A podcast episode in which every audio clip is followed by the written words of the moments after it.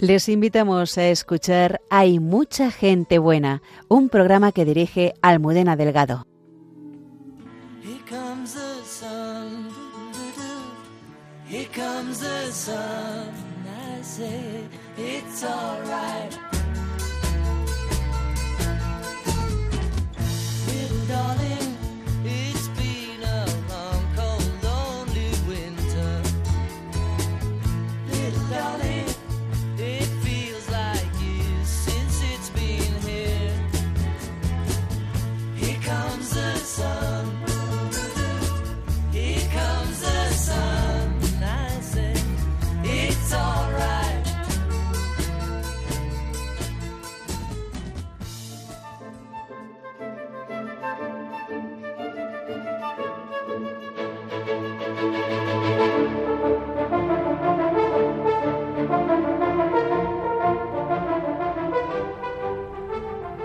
Hay historias que se quieren olvidar, pero hay otras que no podemos perder, porque nos muestran la grandeza de la humanidad frente a la maldad.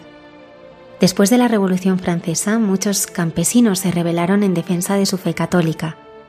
Esta noche Jorge Manuel Rodríguez Almenar nos hablará del considerado primer genocidio de la era moderna y de las impresionantes historias de lucha y martirio sucedidas en la región de la Vendée.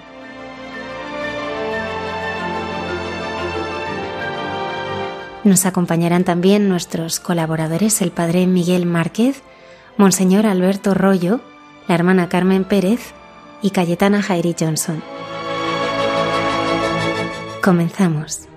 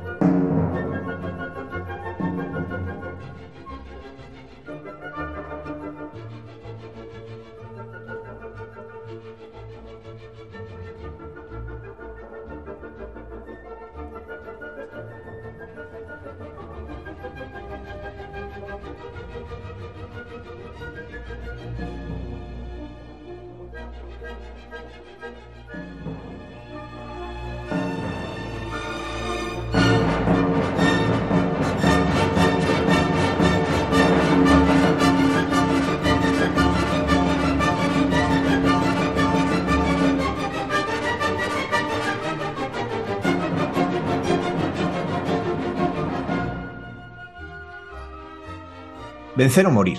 Hoy se ha estrenado una película sobre los acontecimientos en la Vendée, una zona de Francia que vivió el que para muchos es el primer genocidio de la era moderna. Por este motivo hemos querido conocer mejor esta epopeya de fe y lucha por la verdadera libertad. Nos acompaña para ello don Jorge Manuel Rodríguez Almenar, que es profesor titular de Derecho en la Universidad de Valencia, es licenciado en Derecho y doctor en Historia del Arte, comendador de la Orden del Santo Sepulcro de Jerusalén y desde el año 2006 presidente del Centro Español de Sindología, que es el que estudia y divulga todo lo que hay alrededor de lo que nosotros conocemos como Sábana Santa, la síndole. Es autor de varias publicaciones y ha impartido miles de conferencias, entre otros temas, de este que, que esta noche nos va a hablar. Buenas noches, Jorge. Buenas noches. Encantado de estar aquí a estas horas festivas. Muchas gracias por acompañarnos. ¿Por qué eh, lo primero que llama la atención es esto de primer genocidio de la era moderna? ¿Por qué se considera lo que sucedió en la Vendée como un genocidio?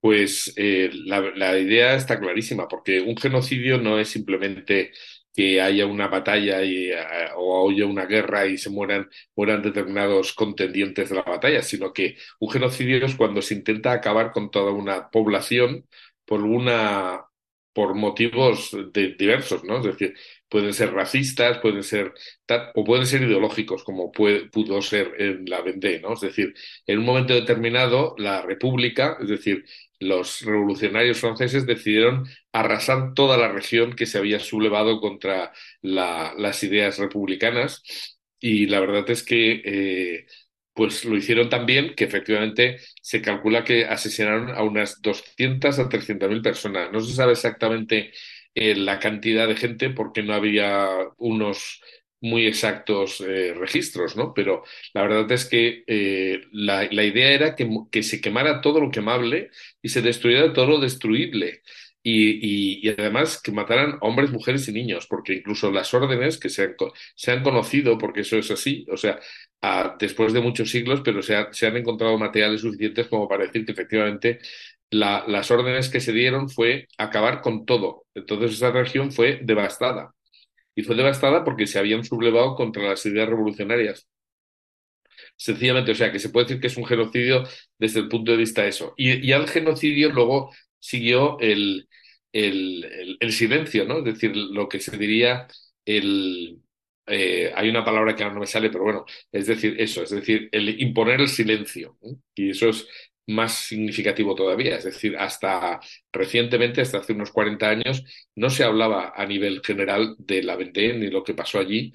Bueno, yo tengo la manía de decir Vendée porque lo he leído muchas veces, pero se dice, en español se dice Vendée, ¿eh? incluso se dicen bandeanos, o sea, con A, no con E.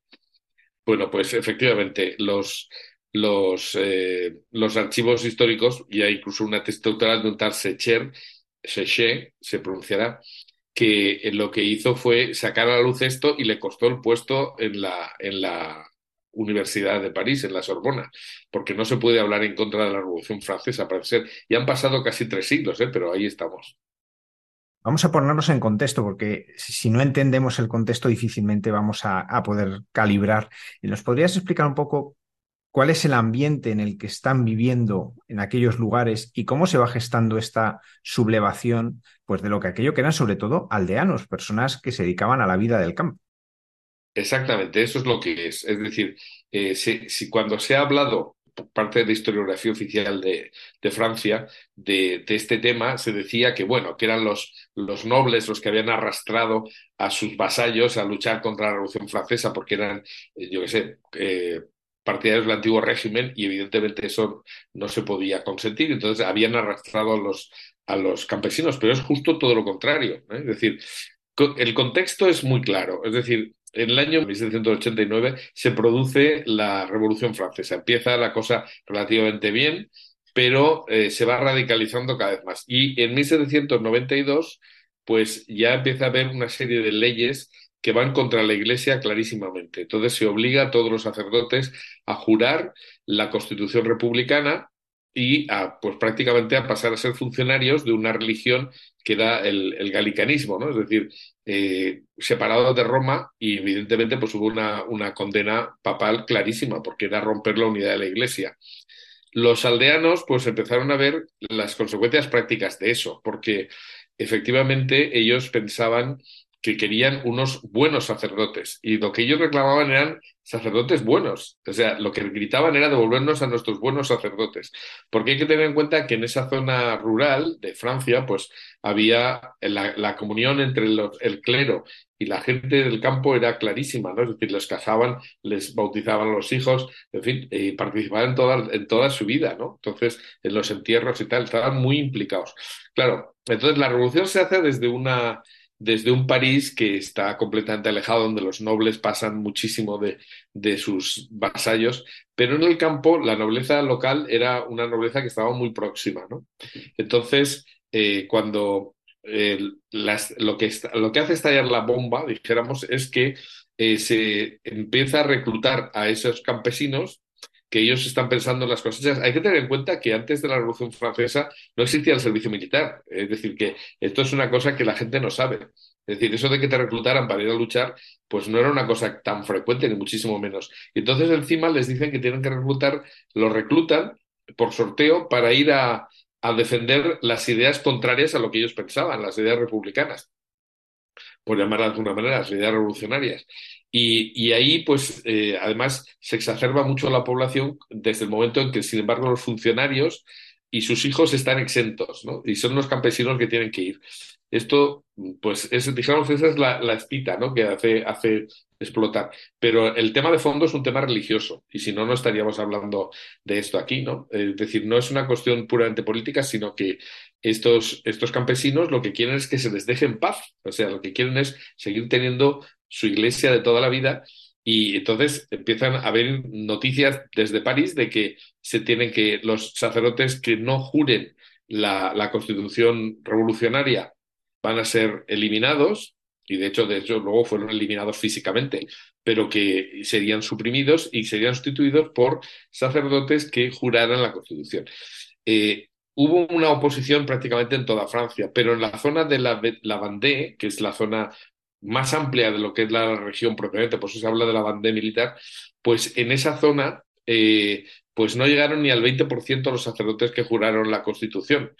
Entonces, claro, fueron destituidos, la gente los ocultaba en sus casas, es decir, muchas casas tenían una, una habitación para el sacerdote prófugo y, y, luego pues, los sacerdotes celebraban en el bosque, en fin, cosas así. La verdad es que es una situación curiosa, donde la gente reacciona en defensa de su religión y de su, y de su fe. Y también de su rey, que realmente para muchos era lo que materializaba esa, esa vida eh, y esas costumbres tradicionales, ¿no? Es decir, no entendían lo que estaba pasando en París, pero, eh, pero claro, lo que sí que les toca muy de cerca es la religión, claro, y, y se sublevan. En este aspecto, cuando uno escucha hablar de esto, ¿no? de, todo lo de las levas para conducir, uno se acuerda del cura de Ars, cuando eh, en cierto modo tiene que desertar. Eh, me suscita, eh, ¿hay algún santo o algunos santos que han tenido cierta influencia en todo lo que allí sucede? Totalmente, porque además lo reconocen los propios revolucionarios. Es decir, fue la catequización de Luis María Griñón de Montfort, que es un santo conocido por el Tratado de la Verdadera Devoción a la Santísima Virgen, que estuvo unos años antes catequizando profundamente toda, toda esa zona.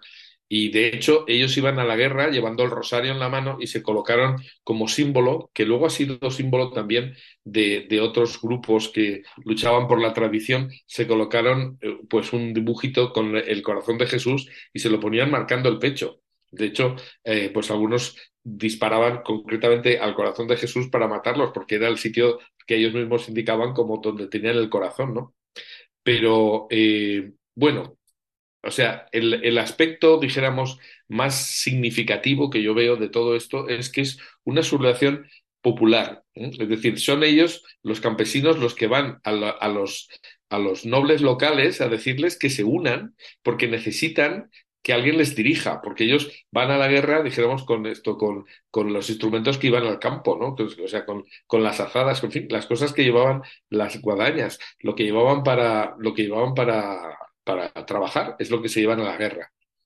Y claro, nosotros hoy día vemos como, fin, eso de una guerra, uff, terrible, ¿no? O sea, pero hay que tener en cuenta también un poco el contexto, o sea, es decir, eh, en el pasado no éramos tan tiquismiquis, ¿no? Es decir, que cuando había que defender unas cosas, pues eso uno podía defender a, su, a sus ideas, pero sobre todo defendía a su familia, a sus hijos, a, a, lo que era eh, pues su vida cotidiana, ¿no? Y entonces, eh, pues si eso hay que hacerlo luchando, pues se, se luchaba, porque había que defender las ideas, ¿no? Hoy día parece que eso no se puede hacer. Pero lo increíble, porque hasta aquí más o menos sería una cosa normal, bueno, o sea, ha pasado en muchos sitios, gente que se subleva contra unas ideas que no acepta. Pero el tema fue la reacción. ¿eh? Por eso eh, nos faltaba decir, ¿por qué hay un genocidio en la mente? Pues porque la reacción de, por ejemplo, de Robespierre es brutal. Es decir, es que, como he dicho antes, se, tomaba la se tomó la decisión de arrasar completamente toda la zona. La gente que estaba en los pueblos y que eran familiares de los que se habían sublevado fueron masacrados sin, tener, sin haber hecho nada. Es decir, que se asesinó a inocentes completos, o sea, en masa. Y, y además eso con las órdenes, como digo, de las mujeres pueden volver a casarse y los hijos serán mayores, o sea, acabar con todos, niños, ancianos, de todo. Y luego además de, formas brutales, porque se inventaron, llegó un momento que, que cuando se crean las columnas infernales, que son tropas del ejército oficial de la República Francesa, pues esas, esos, eh, esas columnas lo que hacen es ir asesinando a todos, pero llega un momento en que dicen que, claro, que la guillotina es muy lenta, que pegar, eh, o sea, matarlos a tiros, pues suponía un gasto, y entonces deciden hacer cosas creativas, como por ejemplo, pues meterlos en, en barcazas. El Loira es el, dijéramos, el río fundamental de Francia que en este caso separa lo que es la zona de la Vendée militar de lo que es la Bretaña, y en esa, y en esa zona, pues se, se ahogan a miles de personas algunos de los de los de estos mm, generales del ejército republicano llegan a, crear, o sea, se toman un poco la- la- las, matanzas masivas, las toman a broma. Entonces hablan de, de que ese Loira es la gran bañera de Francia, o hablan de los matrimonios republicanos, cuando lo que hacían era que cogían a la gente del pueblo y los desnudaban, los, los ataban de formas, en fin, obscenas y tal, y los tiraban al agua y decían, un matrimonio republicano, ¿no? Y cosas así. Pero eso se hizo co- con, miles de personas. Es una cosa absolutamente espeluznante, ¿no? Lo que se las barbaridades que se llegaron a hacer. Entonces, claro, claro que es un genocidio, porque se asesinó no a gente que estaba luchando, sino también a la gente de la retaguardia, y la- el objetivo era no dejar absolutamente nada que se pudiera mantener bueno, y que se quemara todo, todo lo que pudiera quemarse. ¿Cuál es un poco el desarrollo de la guerra? Porque tú nos muestras un ejército absolutamente desarrapado, ¿no? Que es el de los campesinos que salían a luchar con lo que tenían. Que el que tuviese una escopeta tenía una escopeta, pero el que tenía un azadón salía con el azadón frente a un ejército regular eh, bien dirigido, con cañones, con, todo. ¿Cómo, se puede, eh, cómo, cómo pueden llevar adelante una batalla? Y, y salieron victoriosos en muchas ocasiones. ¿Cómo se va desarrollando esa guerra para que eh, no les aniquilasen a la primera?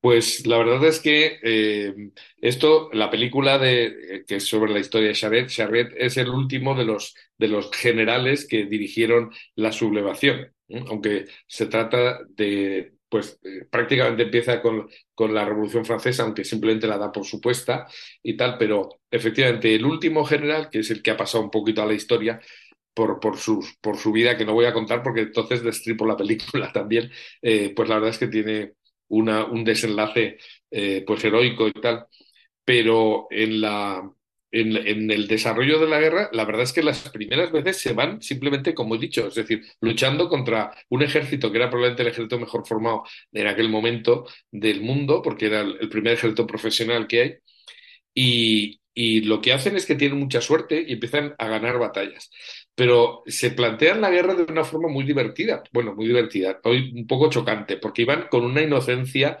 impresionante. Llega un momento en que, por ejemplo, en una de las, en uno de los de las batallas tienen, obtienen 11.000 eh, 11 mm, prisioneros.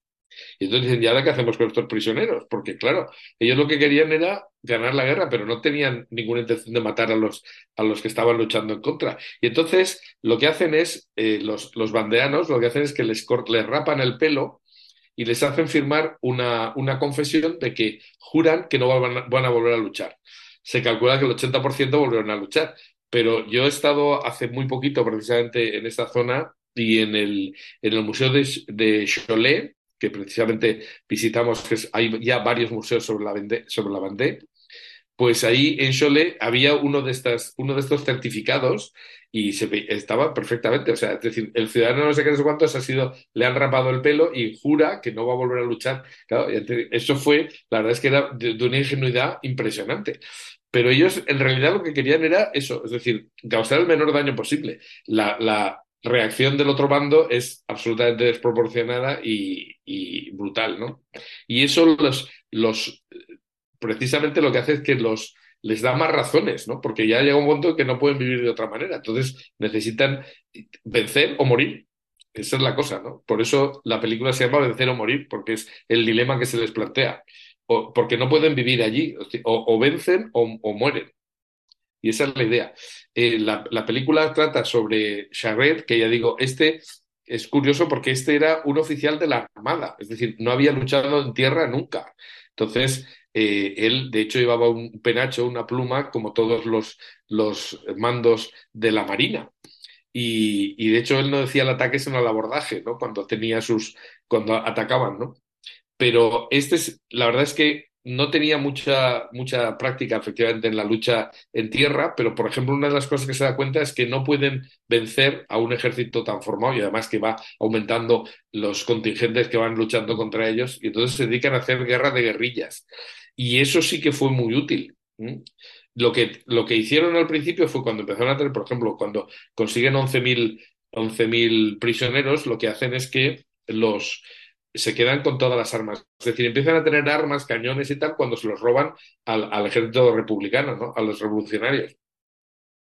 Y gracias a eso, pues van, van triunfando y efectivamente estuvieron a punto de ganar. Napoleón, por ejemplo, dice en sus, en sus memorias que, o sea, habla muy elogiosamente de Chabet, este último general, pero también dice que, que con, con un ejército tan absolutamente motivado que él hubiera podido dominar el mundo completamente, porque esta gente, o sea, eran, eran, luchaban por una causa que consideraban justa y por eso luchaban. Entonces, eso, eso es fundamental, la motivación. También era un ejército que rezaba, ¿no? Bueno, absolutamente, hay algunas anécdotas curiosísimas. O sea, uno de los, uno de los generales al principio de la, de la guerra, de los bandeanos, eh, pues se, se queja un poco a otro diciéndole, vamos, es que cada vez que vemos un crucero se ponen todos de rodillas, se ponen todos a rezar. Y dice, así como vamos a ir a la guerra. Entonces, y el, y el otro le dice, no, déjalos porque están recargando las pilas. No es literal lo que dice, pero más o menos es eso. Es decir, están tomándose la razón, es decir, rezaban y eso es lo que hacían, ¿no? Y ya digo, iban con el rosario en la mano y tal, una cosa que es muy, sorprendente. ¿eh? Se considera que es eh, la primera vez que hay una reacción popular ante una imposición estatal. Y en, cierta medida, todo, todo, estos, todo este heroísmo de la Vendée pues llevó a que se inspiraran en él otros movimientos como los cristeros o como los carlistas en España, que eh, llevaban también el corazón de Jesús en, sus vestidos y, y pues, también los cristeros. O sea, es decir, que dijéramos que en cierta medida es, una, es un movimiento que se da en otros sitios también y, indica que la gente no está muerta del todo, ¿no? Que a veces eh, una buena causa puede hacer que la gente se mueva y que luche por ella. Ya digo que esto hoy día no se considera bueno, eso de luchar por las causas, pero es que es justo y digno, ¿no? Es decir, que cuando hay que defender a la familia y los ideales y a la religión y todo eso, pues es perfectamente lícito luchar. Una cosa que llama la atención es ver cómo en la Vendée suceden cosas muy parecidas a las que luego hace el régimen nazi o el terror comunista soviético. Eh, en lo que no se busca solo la eliminación física del contrario, sino eh, arrasar con su humanidad, hasta el punto que, algunas cosas como las que nos has contado y otras mm, que, mejor no contar de lo terribles que son, eh, con una inventiva diabólica para destruir. Podemos, eh, hay una unión entre estas formas, podemos ver que cuando se prescinde de Dios, como hacían en aquel momento, al final se acaba eliminando al hombre. Yo es que creo que es una lucha diabólica. Es decir, en el fondo, los católicos no nos creemos que la lucha es contra el, del bien contra el mal y del mal contra el bien, ¿no? Es decir, que, y en el fondo, el padre de, esas luchas es siempre el mismo, ¿no? Entonces, eh, bueno, hay una, por decir alguna, para que se entienda un poquito, o sea, eh, todos hemos oído hablar de que, que si en los campos de concentración nazis pues si se hacía jabón con la grasa de los, de los prisioneros o si se utilizaban su piel para hacer vestidos y tal, pues esto ya pasó allí. En la Vendée, hay incluso en Niza, uy, perdón, en Niza no, en, en Nantes, eh, que es, digamos, el sitio donde más ejecuciones de bandeanos se produjeron, pues en el Museo de Ciencias Naturales lo que pasa es que yo he preguntado y han dicho que no estaba visible, pero había una fotografía de, de la piel de un bandeano de los que habían desollado vivo para poder, para hacer tejidos, ¿no? Y entonces, incluso pues hay textos escritos donde se dice la piel de la mujer es más, más fina y tal, no sé qué, pero la del hombre es más buena porque es como si fuera gamuza y no sé qué. Es decir, lo, lo veían como muy normal hacer barbaridades semejantes a estas, ¿no? Y todos lo sabemos de los nazis, pero no sabemos que ya se hizo eh, en 1790 y tantos en, en, esto, en la Vendée, en Francia. Y, y, eso ha pasado desapercibido, no se dice. Pero realmente en algunas ocasiones es prácticamente diabólico, ¿no? Es decir, es eso, es la destrucción del hombre y en el fondo pues es la lucha de, de, del diablo que está en contra de Dios y de su, y de su manifestación más clara, que es el hombre, ¿no? O sea que hay un, hay un, hay un entramado oculto que se da en todas, estos, eh, todas estas barbaridades que se han hecho a lo largo de la historia y que desgraciadamente se siguen haciendo. Pero Manuel, cuando uno, en esta relación que hacemos, ¿no? Pues uno puede entender que alguien que quiere imponer una raza elimina a otra que uno quiere imponer una clase elimina a otra, pero que quien habla en nombre de la libertad, la igualdad, la fraternidad, ¿no? quien proclama los derechos de los ciudadanos, haga esto, ¿cómo se explica? Pues es bastante inexplicable, pero hay que tener en cuenta que como nos han vendido una historia que está maquillada, por ejemplo, el lema, que es un lema masónico, por cierto, libertad, igualdad, fraternidad, no acababa ahí, era o muerte. Era, o sea, el lema originario era da igual de fraternidad o muerte, ¿eh? Que es eh, también el que utiliza Fidel Castro, ¿no? De socialismo o muerte. No es la primera vez que ocurre eso, es decir, que había eh, pues una idea de que había que ser libre a la fuerza, lo cual es bastante sorprendente, ¿no? Es decir, vamos a ver, ¿por qué no me dejas que yo sea libre yo? Y, curiosamente también la Declaración de Derechos del Hombre que hacen los republicanos, los, los eh, de la Revolución Francesa, pues había un artículo que podían invocar perfectamente los bandeanos, porque dicen que cuando un gobierno eh, pues vulnera los derechos de las personas y tal y cual, es lícito sublevarse contra ellos. Y es lo que hicieron los campesinos. Es decir, ellos vieron que se les estaban vulnerando sus derechos, su libertad y su modo de ser, de modo de vivir, y sobre todo su, su Dios, su, su religión, y, se lanzaron a, se lanzaron a, como decía la propia Convención Republicana, a defenderlo. Y ya digo, o sea, es decir, que desde ese punto de vista no se podía justificar o sea, se podía justificar perfectamente desde el punto de vista republicano que se sublevara. Lo que pasa es que, claro, está la famosa doble vara de medir. Esto lo aplico a los míos, pero los otros no tienen derecho a hacer eso, ¿no? Y, y ahí hay una, es decir, es es una paradoja, pero realmente lo que ellos hacen es aplicar los derechos humanos, ni más ni menos. Manejar el relato histórico, decidir qué es memoria y qué no puede ser ni hablado de ello. Es una tentación que siempre han tenido los políticos a lo largo de la historia. ¿Por qué apenas se sabe nada de este genocidio? ¿Por qué hasta el punto de que una persona que se dedica a investigarlo acaba fuera del ámbito académico? cuando es, de hecho, es una tesis brillante. ¿Por qué este silencio en este caso? Bueno, yo, yo citaría lo, lo, mismo que lo que dice Robespierre en la Asamblea Nacional de París, ¿no? Es decir, él dice, si la hay que tocar el tema de la Vendée, entonces dice, si eh, la Vendée es inocente, la revolución sería culpable. Pero como la revolución es perfecta, eh, lo, que, lo que tiene que desaparecer es la Vendée. Entonces ellos desaparece eso y después del genocidio, la palabra que buscaba antes era memoricidio. Es decir, después de eso se intenta ocultar la historia. Y luego, a partir de la Tercera República Francesa, se suaviza todo, todo esto. Es decir, se decide que no se puede contar lo que ha pasado, sino que se oculta. ¿no? Y, y que entonces se hace un relato épico de la revolución desconociendo completamente los lados negativos que tuvo. ¿no? Tengo, una, tengo una conferencia que di hace unos meses que tiene muchísimos eh, miles de, visitas, que es, yo lo titulé La, la, la Vendée, el lado más tenebroso de la Revolución Francesa, porque es así. Es decir, ahí se sublevaron, o sea, ahí se, se saltaron todos los límites habidos y por haber. Y no había ocurrido esto en Europa desde hacía mucho tiempo, ¿no? Y, y, y, en ese mismo sentido, yo creo que nunca. O sea, por eso se dice que es el primer genocidio, ¿no? Realmente es así. Siendo esto así, ¿qué, ¿qué, impacto ha tenido la película en Francia? Eso es muy interesante porque eh, yo tengo amigos en Francia que me han estado contando que al principio eh, la película, bueno, hay que decir, no lo hemos dicho, que es una producción de, la, de una productora que se ha creado que se llama Puy de Fou eh, Films. Entonces, ahora diremos un poquito qué es Puy de Fou porque es imprescindible explicarlo. Entonces, quien ha hecho la película, que es Puy de Fou Films, pues tienen parques, parques temáticos, ¿no? Donde hablan de la historia de Francia y ahora también en España de la historia de España, ¿no? Pero, eh, pues lo que se dijo fue que no tenía ningún rigor, que lo que estaban diciendo se lo habían inventado, que era cosa de un parque temático, que no era histórico, que tal que cual, ¿no? Es decir, se, lo primero que hicieron fue descalificar la película y los, y los, eh, los eh, comentaristas lo que decían era que, o sea, los críticos de cine, que no, que nada, que no, no, no merecía ser mencionado. Pero por el contrario, lo que pasó fue que empezó a funcionar el boca oreja y entonces han ido al final 300.000 personas a los cines de Francia a ver la película. 300.000 personas, nada menos. Que son casi los mismos que murieron, el mismo número que murió asesinado en, en esa región francesa.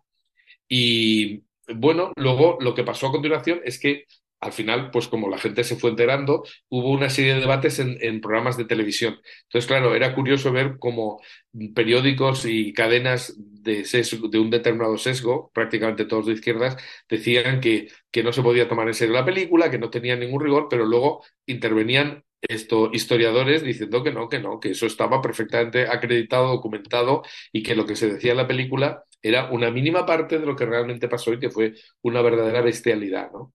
Entonces, el memoricidio fue tal que incluso se le cambió el nombre a la región y todo. Pasó a ser la, la Vendée, pasó a ser la Vengué, ¿eh? la Vengada. Y realmente, eh, bueno, pues se ocultó durante mucho tiempo, durante mucho tiempo.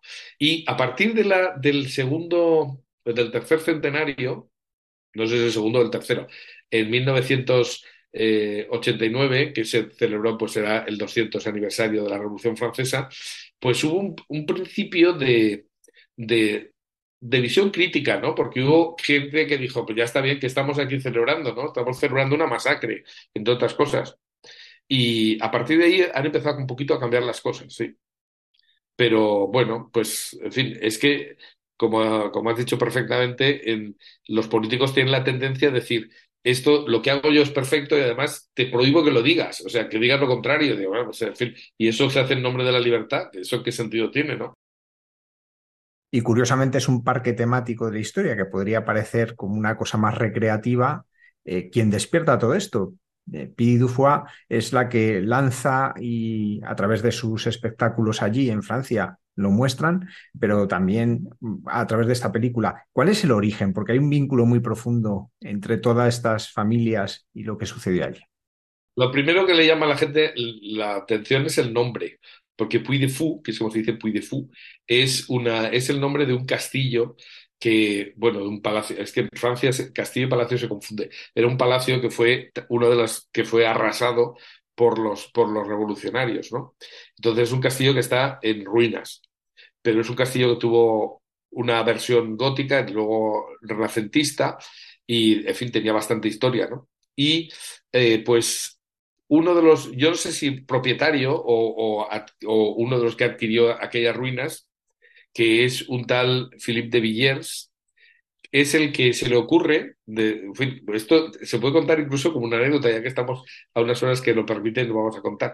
O sea, el típico niño adolescente que le dice a su padre, oye, ¿por qué no hacemos aquí un homenaje a la gente que murió por sus ideas, ¿no? Y por su, por defender su religión y tal. Y el padre, como todos los padres, le dijo, tú primero acaba la carrera y luego ya veremos, ¿no? Entonces, eso te, puedes imaginar perfectamente.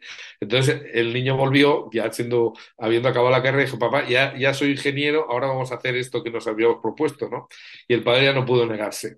Entonces, eh, pues en principio lo que hacían era un espectáculo que se cosían ellos los trajes, era todo artesanal, y, lo que contaban era la historia del castillo. Así es como empieza el parque de, de Puy de Fou. Y lo que pasa es que, claro, la gente iba y de día no, se, no celebraban nada, porque eso se hacía a partir de la- del anochecer. Entonces empiezan a ampliar y empiezan a hacer pues diversos espectáculos que cuentan historias de la historia de Francia y con un sesgo católico siempre. No es, no es apologética, ¿eh? Es decir, que se hace una cosa muy bien, pero se ve que la historia de Francia tiene un fondo católico, un fondo cristiano. Entonces, pues hablan de la conversión de los, de los vikingos, la conversión de los romanos, de los, de los eh, mosqueteros de Richelieu, de las caballeros de la tabla redonda, tal una serie de espectáculos, pero están hechos tan bien que el, el Parque de Francia ha ganado dos veces el premio al mejor parque temático del mundo. ¿eh? Y, la verdad es que es impresionante porque yo que fui hace años, por pura casualidad, pues la verdad es que me quedé impactado de lo bien que se hace, ¿no? De hecho, pues es, eh, a mí me pareció una maravilla porque yo pensaba, y esto lo hacen con la historia de Francia, la historia de España es mucho más interesante. ¿Cómo es posible que no hayan hecho, no se le haya ocurrido a nadie hacer esto? Y en España se pensaba que sería imposible hacer una cosa culta, ¿no? Porque el, espectáculo, los espectáculos no son aburridos, todo lo contrario, están muy bien hechos, pero pues tienen un fondo que hace que la gente joven que no se interesa por nada de historia, pues resulta que les interese más conocer el fondo histórico de su propio país. Y la verdad es que, eh, bueno, pues mm, el parque tiene, tanto en Francia como en España, tiene un espectáculo nocturno, que es donde tiran el resto, porque la verdad es que ahí es una pasada, dura 80 minutos. Y eh, en el de España, por ejemplo, el que está en Toledo, Puy de Fou Toledo, ahí se cuentan como flashes, son como flashes de la historia de Toledo, que en el fondo son de la historia de España también pero está hecho con los mejores efectos especiales, drones, fuegos artificiales, juegos de luz, juegos, o sea, proyecciones, en fin, eh, con ordenador sobre edificios, bueno, o sea, lo que se llama el mapping, o sea, utilizan los mejores medios para hacer una cosa que es sorprendente y, verdaderamente que plantea a veces decir, caray, esto no se puede superar, ¿no? De hecho, el parque de, el, espectáculo nocturno que se llama El Sueño de Toledo, pues este año le han dado el premio al mejor espectáculo del mundo. Es una cosa que todavía hay gente que no se ha enterado, pero vale la pena ver. Yo la primera noticia que tuve fue por una página web, yo creo que era Religión en Libertad o algo así, o Infocatólica, donde decía Puy de Fou, un parque temático de origen eh, o de raíces cristianas. Yo lo primero que imaginé es, dije, "No, estoy que se tiran por montañas rusas rezando el rosario o algo así. Yo pensaba, qué cosa más rara, ¿no? Y entonces, pues se me ocurrió ver en internet y vi que a tres meses vista estaban vendidos todos, todas las entradas. Y dije yo, vamos a ver, un parque temático que tiene las entradas vendidas desde junio a septiembre, solo había tres días que había entradas. Dije yo, esto tiene que ser digno de ser visto. Me cogió un amigo que se, apuntó un bombardeo, nos fuimos allí y nos quedamos atónitos. O sea, dijimos, pero ¿cómo es posible que hayan hecho esto? Entonces, claro, es que Puy de Fou está en el centro de la Vendée. Entonces, claro, tienen un espectáculo desde el 2016 en un teatro que les ha costado 20 millones de euros el teatro. Yo digo, porque es un teatro que tiene sorpresas bastantes, pues ahí el, el, digamos, el espectáculo central es precisamente sobre, sobre la Vendée y sobre la muerte de Chaguet y todo esto, ¿no? Entonces, eh, bueno, pues la idea de traspasar de España está siendo un éxito. Este año va a ir más de un millón de personas entre abril y noviembre, que es cuando funciona, y luego hay una temporada de, de esto de Navidad. Pero ya digo, para la gente que quiera un espectáculo, no sea simplemente que te subas y te bajes de una montaña rusa o tal, y que tenga un fondo eh, donde, ya digo, los espectáculos sorprenden, entretienen, emocionan sobre todo, pues, eh, pues la verdad es que es una buena. Bueno, no tengo acciones, ¿eh? Yo estaba pensando, parece que tenga, te- tenga acciones en Puy de Fou, no las tengo, ¿no? Pero a mí es que personalmente a mí me dejó pasmado esto. Y luego cuando vi lo que había detrás, es decir, que era la reivindicación de una, de una ocultación histórica, me pareció todavía más interesante. Y bueno, pues yo creo que, en fin, bueno, yo por, por decir una cosa sorprendente, el carnal Sara estuvo en la, estuvo hace unos años, yo creo que, bueno, pues como tres o cuatro años estuvo en, en Puy de Fou y en la Vendée, en la Vendée, y, estuvo en la tumba de Luis María Griñón de Montfort y dijo una serie de homilías y es muy curioso porque una de ellas, bueno, habla directamente del parque, les da las gracias y al final termina diciendo que todos los católicos deberíamos ser un poco bandeanos, ¿no? Porque tenemos que la obligación de luchar contra lo que es la, la injusticia y sobre todo la, la, injusticia impuesta por la fuerza, ¿no? Que eso es, que eso es una, una causa digna y justa. Y verdaderamente pues es, es llamativo, ¿no? Pero efectivamente el parque es, eh, es digno de ser visto y es ahora que se hayan lanzado a hacer películas eh, de corte histórico intentando también reivindicar un poco la historia olvidada de Francia y esperemos que también de España, pues la verdad es que es algo digno de, de ser agradecido, absolutamente. ¿Se ha reconocido a los mártires de la Vendée? ¿Hay reconocimiento de al menos algunos? Sí. A ver, vamos a ver, no se puede beatificar a 300.000 porque además cada uno sería de su padre y de su madre y unos lucharían bien, otros, pues como en todos los movimientos hay gente de todo. Pero hay, una, hay un campo de los mártires y Juan Pablo II beatificó varios centenares. Yo no sé si fueron 200 o por ahí. Eh, gente de la que se sabía que habían vivido heroicamente las virtudes cristianas, porque claro, como no había referencias de todos, pues no se puede, ¿no? Pero hay un campo de los mártires en, en la zona de la Vendée, la Vendée, en, en esto en, yo ahora no me acuerdo si está en Angers o en Cholet, una cosa así, una de, los, de las poblaciones que estuvo implicada en todos estos eventos, donde hay, donde eso, hubo una beatificación, no sé si es beatificación o canonización, porque no sé si los mártires pasan directamente a la fase 2, pero eh, lo cierto es que, eh, pues sí, es decir, aquellos que se sabía que lucharon correctamente en la medida de, los, de sus posibilidades, vivieron las, las, virtudes cristianas y tal, pues sí, están beatificados. Pues muchísimas gracias. Es importante eh, profundizar en esto porque cuando uno piensa que nuestra, lo que llamamos la época contemporánea comienza regada por sangre de mártires, eh, también nos recuerda nuestros orígenes y también esta frase tan sugerente del cardenal Sada que todos somos bandianos. Pues muchísimas gracias, Jorge Manuel Rodríguez Almenar, por habernos acompañado esta noche y habernos ayudado a conocer mejor esta epopeya que nos abre el apetito a conocer mucho más lo que allí sucedió y sobre todo para no olvidar que cada uno de nosotros somos hijos de la sangre de estos mártires. Yo solamente quería decir una cosa. Hay varios libros muy interesantes. Hay uno muy, muy, muy interesante que es la biografía de una de las señoras que fue condesa de no sé qué, que va contando, me parece que es, no, no, no soy capaz de decir su, su apellido, pero es un apellido un poco complicado, pero da igual. Se llama, el libro se llama Una familia de bandidos, que era como llamaban los republicanos a los, a los bandeanos, los llamaban bandidos, literalmente. Y después, eh, por ejemplo, lo más curioso todavía, Julio Verne escribió una novela a favor de la Bandé y resulta que esa novela ha sido censurada y mira que Julio Verne se ha publicado de él todo, ¿no? Pues eh, no se publicó nunca el libro y ahora se, se puede conseguir, ¿no? Este se llama El Conde de Châtelain. Pero Una familia de bandidos es que es muy recomendable porque te da una visión de la realidad que no tiene nada que ver con lo que nos han contado y vale la pena profundizar en ello, sí. Pues muchísimas gracias.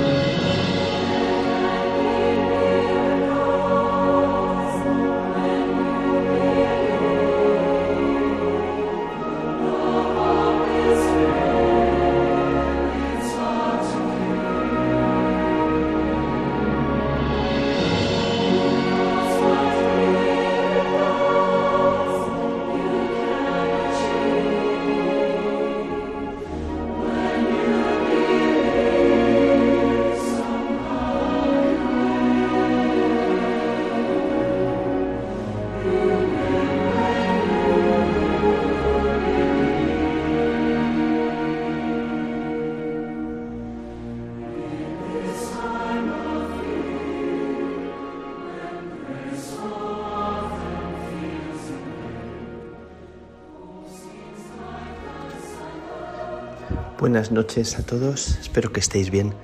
Con eh, alegría desde aquí, desde Roma, os envío este saludo y también este deseo de compartir un ratito con, con vosotros sin muchas cosas importantes que decir, me parece, sin, sin deseo de, de hacer un discurso importante, sino solamente invitando a dar un paso al frente, a decir sí con humildad, a entregar la vida en este tiempo en el que estamos siempre tan polarizado, tan entre opiniones, ideas y tanto tanta sensación de a veces enfrentamiento entre unos y otros.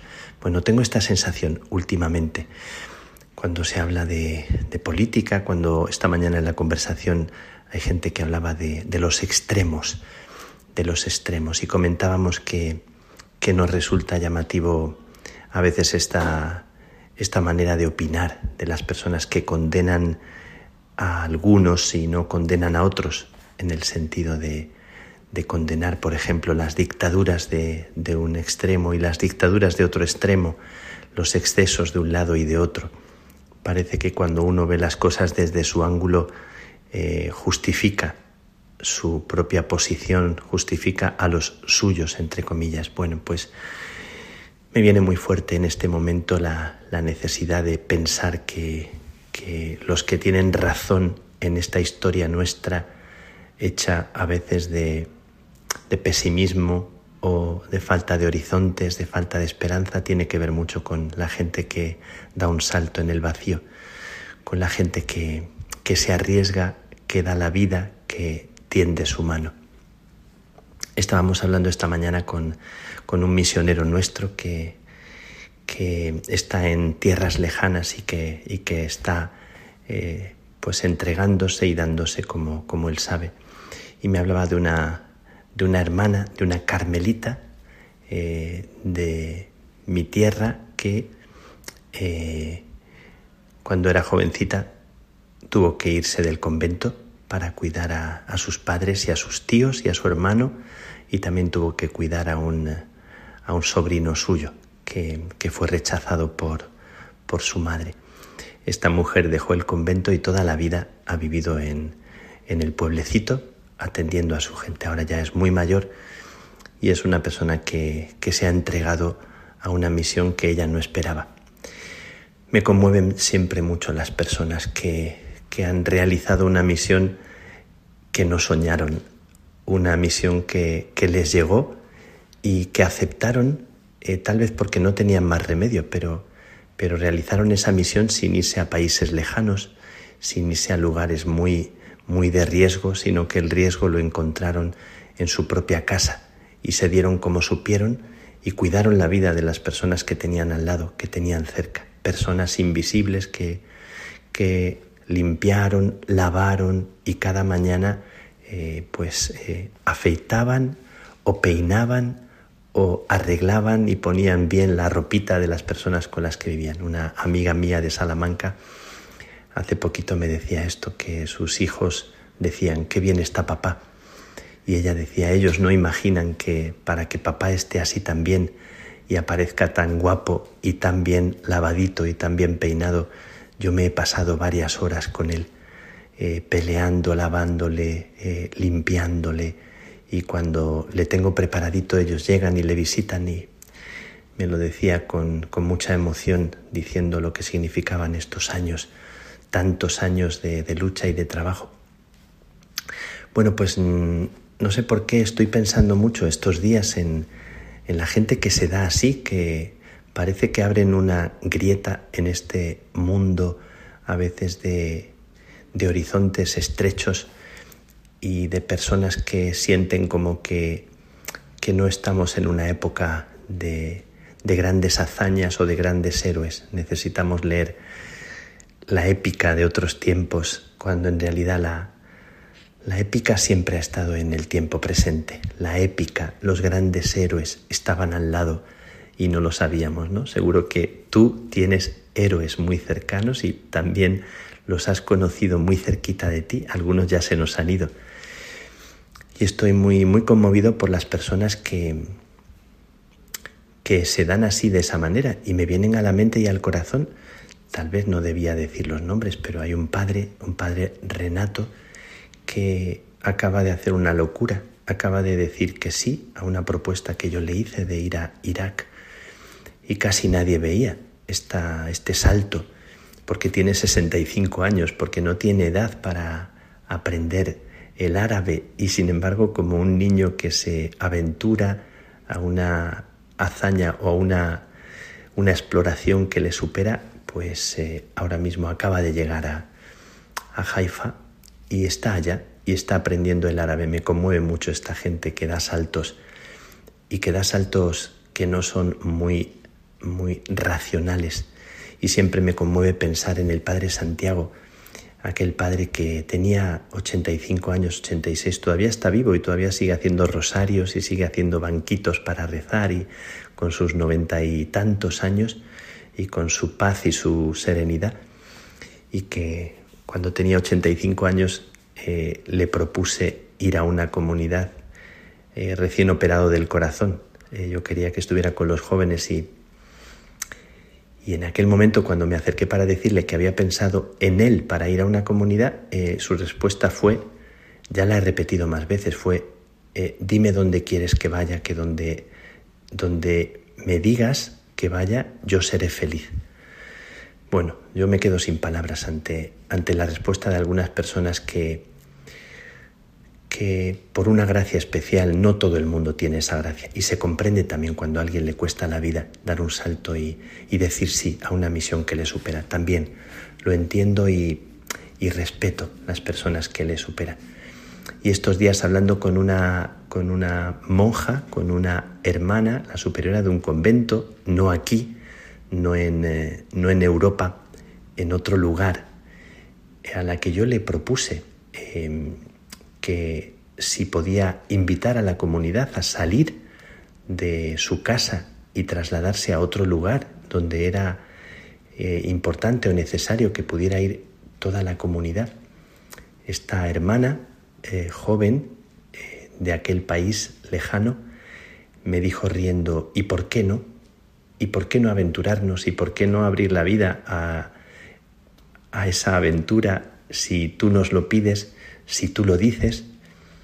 Bueno, pues me, me conmovió, me conmovió profundamente como una persona en estos tiempos en los que lo que estamos viviendo es más bien el eh, mantener estructuras, el sujetar a veces la herencia que hemos recibido, que hay que cuidarla, sin duda, que hay que mantenerla, pero hay veces que en un momento determinado parece que el Señor nos invita a un éxodo o nos invita a decir sí y a arriesgarnos a, a algo.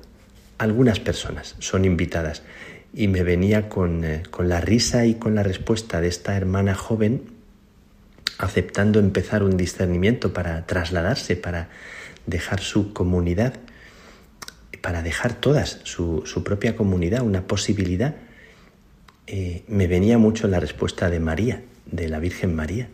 Siempre me viene eh, cuando María dijo sí en un momento determinado de su historia, sin, sin pensar lo que le depararía el futuro, le dijo al Señor, me fío, aquí me tienes, aquí estoy. Y hace poquito, cuando leíamos también la historia de Ruth y Noemí, cuando Ruth le dice a Noemí, por respuesta, eh, le dice, tu tierra será mi tierra y tu Dios será mi Dios. Y lo que hace Ruth es un acto heroico, un acto precioso de, ofrecer la vida y vivir en un país extranjero haciendo lo suyo para cuidar y para acompañar a Noemí.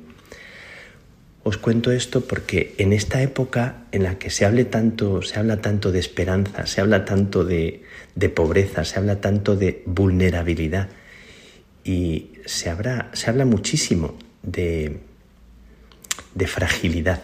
Eh, la palabra fragilidad y la palabra provisionalidad está constantemente en tantas charlas, en tantas conferencias, se escribe muchísimo sobre esta época en la que nos sentimos especialmente eh, pequeños y frágiles, aunque tengamos tantos medios, por dentro nos sentimos temblando. En esta época yo siento que es verdad lo que decía Teresa de Jesús y Juan de la Cruz. Teresa de Jesús que se pasa la vida enferma, en estos días estoy leyendo las cartas de Santa Teresa, si, si habéis leído a Santa Teresa y no habéis leído todavía las cartas, hay como una frescura especial en las cartas donde deja entrever eh, su fragilidad y deja entrever también con mucha espontaneidad también eh, a veces eh, detalles de su carácter y de su, y de su pensar que son muy, muy interesantes, muy originales, muy simpáticos. ¿no? Pues Teresa también nos comunica en, en sus cartas esa esa frescura, esa manera de, de sentir y, de pensar que, que, nos abre, ¿no? como a un paso, a un riesgo, a un eh, darse en medio de la fragilidad. Y todo lo hizo ella en medio de, momentos así como muy, muy atravesada de, también de su propia pobreza, de persecuciones, de... Y Juan de la Cruz también, estos días que, que hemos leído esas frases en las que Juan de la Cruz dice que lo que cambia el mundo es eh, la entrega de las personas que se dan sin, sin esperar que los demás se enteren. Ya lo he citado alguna vez, que es uno de los textos que más me, me llaman la atención de él.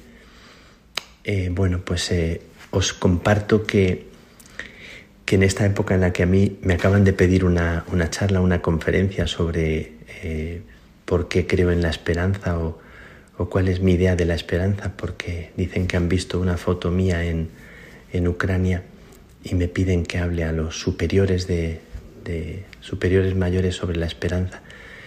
Tengo que decir que a mí la esperanza no me nace de mí, me nace de, de lo que me predican las personas y los amigos, las amigas, los conocidos, las personas que, que temblando dicen sí y se entregan y no sienten que brillen ni experimentan el gozo o la satisfacción de la entrega. Me recuerdo siempre, me acuerdo siempre de Fantín, eh, esa figura, ese personaje de los miserables que es como el ángel de los miserables, que dice que su propia vida siente como que no ha servido y sin embargo es como la estrella decisiva para, para su hija Cosette y también para Jean Valjean, el protagonista, pero Fantine es un personaje que, que pasa como en, en, la sombra y es como el amor, el amor que pasa en la sombra y siente que su fragilidad no sirviera para nada y sin embargo es la fecundidad personificada que hace que los demás brillen, aunque ella ha sentido que fuera un fracaso su vida. Me conmueve tanto pensar esto. Y estos días estoy como reflexionando sobre la necesidad de, de darse entero, de, de, entregar la vida. Y también cómo entregar la vida cuando uno tiene que aprender a cuidarse, aprender a no despreciarse, a no maltratarse. Esto también es una paradoja, eh, cómo sentir que hay fecundidad cuando te sientes más pobre. Esto seguro que tú que me estás escuchando ahora experimentas tantas veces esa, esa miseria o esa pobreza y, y no puedes con ella. Y sin embargo, ¿cómo decir sí? Eso, te invito, te invito.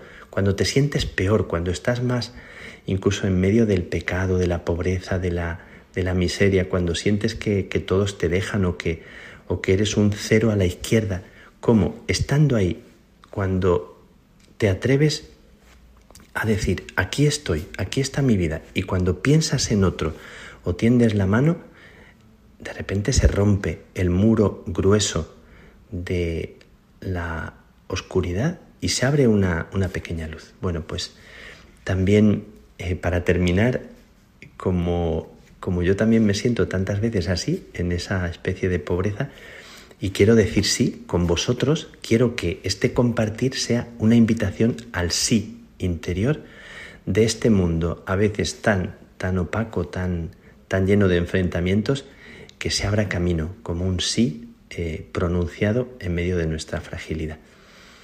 Eh, una invitación a que descanses, a que te cuides, a que, a que te mires con otros ojos, a que te mires en la mirada de, de Dios que te dice te quiero y esto también me parece que es algo que tenemos que cultivar. Estos días leyendo las cartas de Santa Teresa, como os digo que estoy leyéndolas, me de repente encontré que una carta era para mí. Quiero terminar con esto. Eh, para poder decir sí, María escuchó una palabra en la que el ángel le decía, alégrate, no tengas miedo, y para Dios nada imposible. Abre el corazón a una respiración, a una profunda eh, interior simplicidad que te hace entregarte desde ahí. ¿no? Te invito, te invito como María a este descanso en la mirada del Señor, a ser canal compartiendo con un amigo, Carmelita, que siente ahora que es un cambio de vida, le dije esto, solo tienes que ser canal, no juegues a responder a lo que esperan de ti, sé canal de lo que Dios ya ha puesto en ti, aunque tú no lo sepas. Y me encuentro con una carta de Santa Teresa al Padre Gracián donde le invita a descansar. Me parecía que era una carta para mí. Tal vez también es una carta para ti.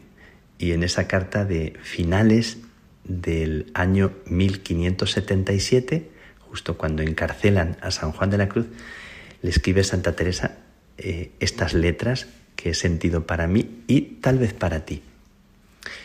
Yo digo, mi Padre, que será bien que vuestra paternidad duerma.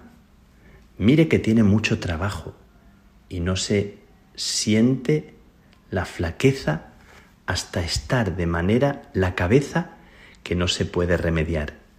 Y ya ve lo que importa su salud. Sígase en esto por otro parecer, por amor de Dios, y déjese de trazas, por más necesarias que sean, y de oración las horas que ha de dormir.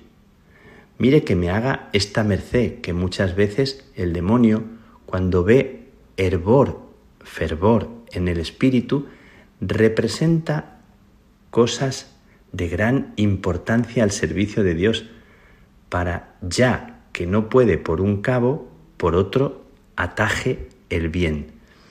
Eh, dice Santa Teresa al Padre Gracián que descanse y que no piense como que el trabajo que aparece a veces tan tan importante, tan imprescindible, es más importante que el hecho de saber descansar, eh, que saber también tomarse el tiempo, que saber pausar la vida.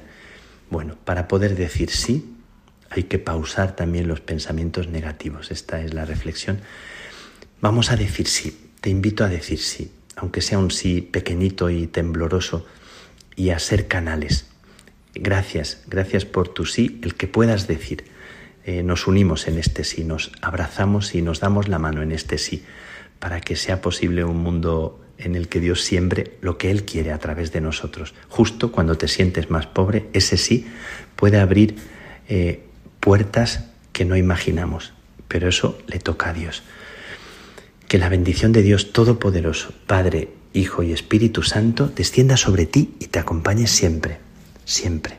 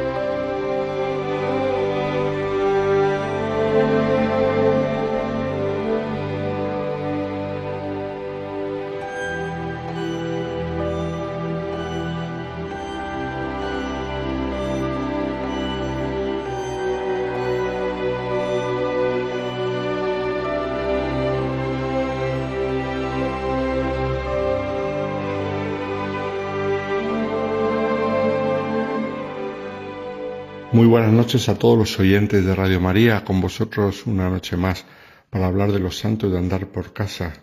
Y siempre es bueno recordar a los mártires, aquellos hermanos nuestros que han dado un testimonio supremo de amor a Dios, muriendo no solamente con Cristo, sino además como Cristo, dando la vida hasta el final, como corderos llevados al matadero, muchas veces perdonando y bendiciendo a sus perseguidores, y siempre, porque si no, no serían considerados mártires, acogiendo la muerte como la voluntad de Dios y por lo tanto con resignación, a veces con alegría, sin duda con paz. Hoy queremos recordar un martirio bastante cercano en el tiempo, concretamente en el año 2016, un acto de violencia sin sentido y diabólica, como lo calificaba el Papa Francisco. Se trata del asesinato de cuatro misioneras de la caridad, junto con otras doce personas, que fue perpetrado el 4 de marzo de 2016 en la ciudad mm, de Yemen llamada Adén. El Yemen, un país lleno de sufrimiento por una guerra civil que ha durado mucho tiempo y que ha causado muchísimas víctimas, entre ellos muchos cristianos perseguidos por su fe. En un telegrama enviado a, a través del cardenal secretario de Estado, el Papa Francisco en aquella ocasión, además de mostrar una profunda tristeza, elevaba sus oraciones por las familias de las víctimas y para que este suceso mm, despertase las conciencias y guiase hacia un cambio en los corazones, inspirase a todas las partes en aquella guerra civil a dejar las armas y a tomar el camino del diálogo. En la misma carta el Papa pedía renunciar a la violencia y renovar el compromiso con el pueblo de Yemen, en particular con los más necesitados, a quienes las religiosas de Santa Teresa de Calcuta siempre trataron de servir con generosidad gratuitamente, con un grandísimo espíritu de sacrificio, incluso hasta la entrega de su propia vida. Después, al final de la semana, el Papa lo volvió a repetir en el rezo del Ángelus. Ante los fieles presentes en la plaza de San Pedro, el Papa denunció que las monjas asesinadas eran víctimas de sus verdugos, pero también de la indiferencia, de esta globalización de la indiferencia, del no importa. El pontífice reconoció el martirio de las cuatro hermanas, a las que su fe en Cristo les costó el derramamiento de su propia sangre, y criticó que estos mártires que cada día son asesinados por el mero hecho de ser cristianos, como dijo el Papa, no son portadas de los periódicos, no son noticia, a pesar de que dan su sangre por la Iglesia. ¿Qué es lo que pasó en aquel pueblecito del Yemen, un lugar perdido con muy pocos católicos, eh, unas pocas decenas de católicos? Pues el viernes 4 de marzo del 2016, un grupo de extremistas que luego se supo que pertenecían a Al Qaeda irrumpieron en la residencia de ancianos y personas discapacitadas que las hermanas misioneras de la caridad dirigían en aquella población y acabaron con la vida de doce personas. Cuatro religiosas fueron asesinadas, acusadas de hacer proselitismo cristiano entre los más necesitados a los que atendían. Esto fue mientras servían el desayuno a los ancianos y los discapacitados con los que vivían. Los terroristas entraron en el recinto después de asesinar al guardián y acabaron con la vida de todos los empleados que encontraron en su camino hacia su verdadero objetivo, que eran las hermanas que se encontraban en la residencia, a las que, como decimos, acusaban de intentar convertir al cristianismo a los pobres, lo cual no es cierto porque no es la tarea de las hermanas de la Madre Teresa de Calcuta. Ellas dan testimonio de su fe y por supuesto no la niegan, pero no hacen proselitismo ni nada por el estilo. Estas cuatro misioneras de la caridad asesinadas se llamaban Anselm, Reginette, Margarita y Judith. Junto con ellas murieron el chofer, el guardia mm, jurado que tenían allí en la residencia y varios colaboradores de las religiosas.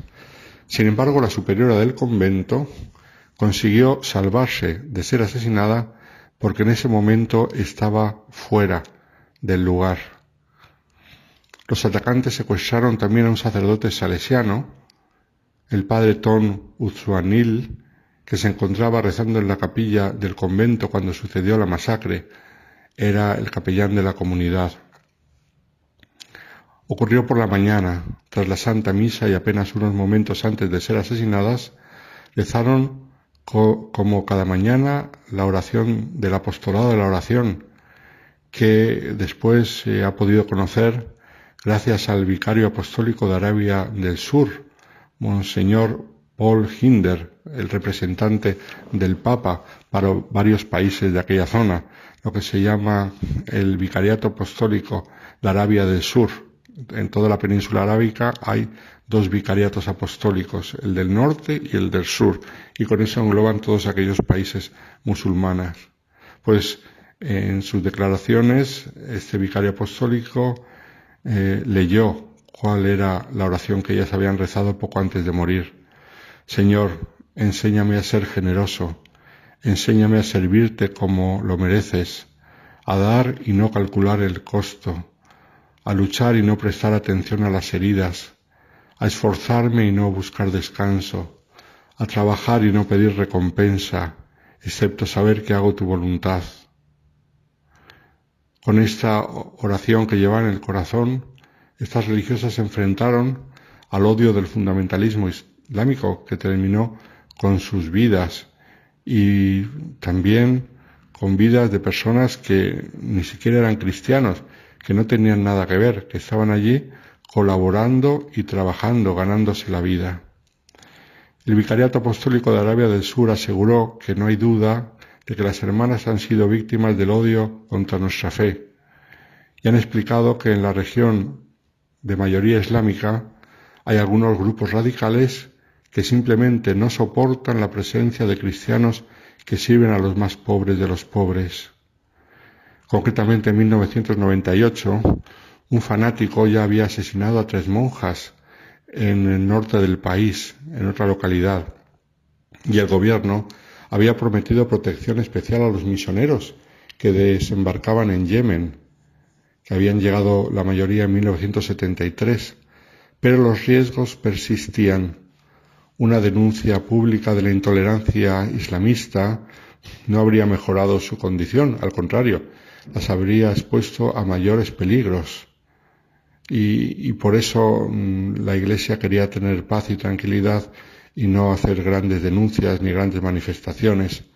Este además era el estilo y sigue siendo el estilo de los cristianos que están allí, especialmente de los misioneros que cuidan de los más pobres, ya que es uno de los países más pobres del mundo. Sencillamente estar ahí con una presencia que habla con su vida, con sus gestos, con su caridad, con sus rostros. Yemen, como se sabe, es un país de inmensa mayoría musulmana y donde los católicos son menos de 4.000 personas. En aquel tiempo, cuando ocurrió el martirio, vivía inmersa en una guerra civil entre la guerrilla chiita de los hutíes y el gobierno sunita, apoyado por una coalición encabezada por Arabia Saudita. Allí, en el contexto de esa guerra, es cuando llegaron las fuerzas de Al Qaeda para ayudar a los rebeldes con ese fanatismo que todos conocemos y ese extremismo cruel y asesino. La vida de los católicos en lugares como Aden, la localidad donde ocurrió el martirio, se había convertido en un auténtico infierno. En el 2015, en aquel país, más de 7.000 cristianos habían sido asesinados por su fe, según datos de una organización humanitaria internacional. Estos datos solamente incluyen las muertes que pudieron ser verificadas, pero la organización advertía ya entonces que se conocía que el número de los asesinados por el Estado Islámico eh, en países como Siria e Irak era pues incluso mucho mayor. Antes del crimen ya hubo señales del peligro inminente. El año anterior, la iglesia de una localidad cercana había sido saqueada y luego incendiada. La condición de las religiosas, como la de toda la población yemení, se había vuelto más difícil con la guerra civil. Las misioneras de la caridad eran una presencia muy indefensa, un blanco muy expuesto a la locura integrista. Sin embargo, decidieron no salir del país, permanecer allí.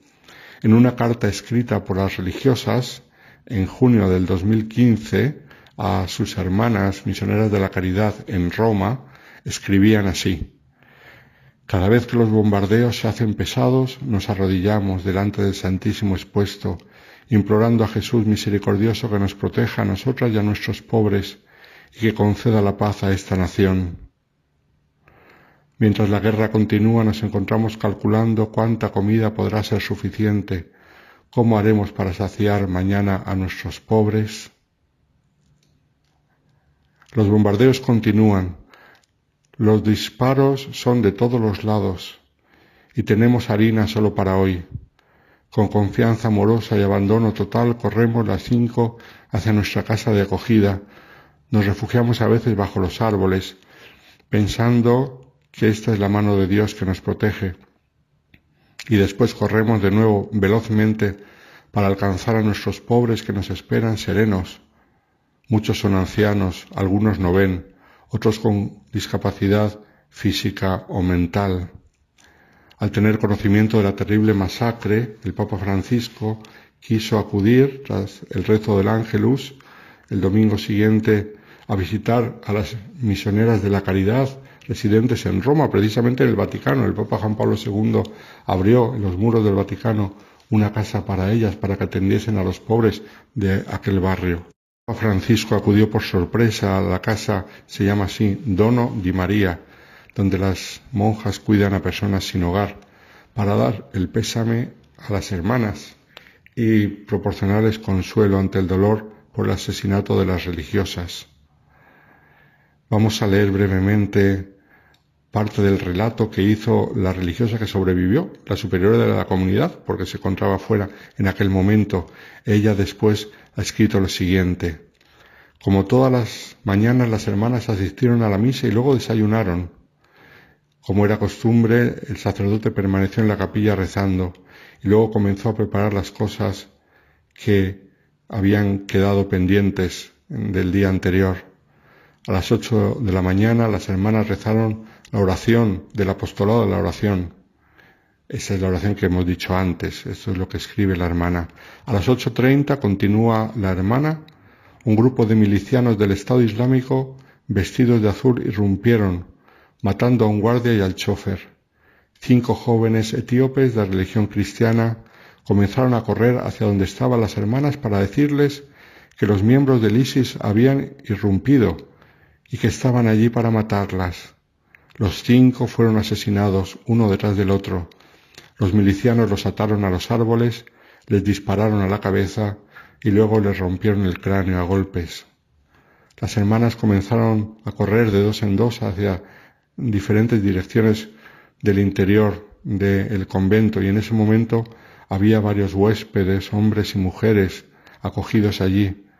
Cuatro mujeres que trabajaban en el complejo empezaron a gritar no maten a las hermanas, no maten a las hermanas. Una de ellas era cocinera, había sido cocinera allí por 15 años en el centro, y los milicianos las asesinaron también a todas ellas. Tomaron primero a Sor Judith y Sor Reginer, las ataron y las dispararon a la cabeza y les rompieron el cráneo. Mientras las hermanas corrían en distintas direcciones al interior del convento para intentar avisar al padre Tom. Luego ya fueron a por las otras dos y capturaron a Sor Marguerite y Sor Anselm. Las ataron y las dispararon también en la cabeza. Después las sepultaron en la arena. Mientras tanto, la superiora, que estaba fuera, entró en el lugar, pero no por la zona donde estaban los milicianos, sino por la zona de la comunidad.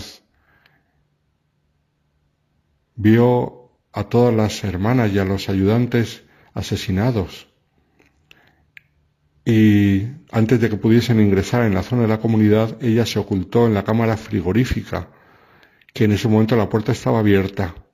Y una cosa muy curiosa, había miembros del ISIS por todos los lados buscando a la superiora, porque sabían que las hermanas presentes en la casa eran cinco, y entraron al menos tres veces en la cámara frigorífica.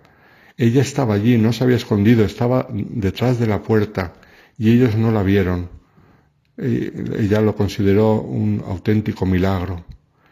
Mientras tanto, en el convento, el padre Tom, escuchando los gritos y viendo lo que pasaba, intentó consumir todas las hostias consagradas, pero no tuvo tiempo para consumir la forma grande y por lo tanto la echó en el agua junto con el aceite de la lámpara del Santísimo para que quedase destruida y no la pudiesen profanar. Uno de los vecinos del lugar vio a los asaltantes que se llevaban en el coche al padre Tom. Eh, después, mm, entre las diez y las diez y cuarto, los milicianos del Estado Islámico concluyeron su ataque y se fueron. Es una historia terrible. El epílogo es que el padre Tom, que era un sacerdote salesiano, estuvo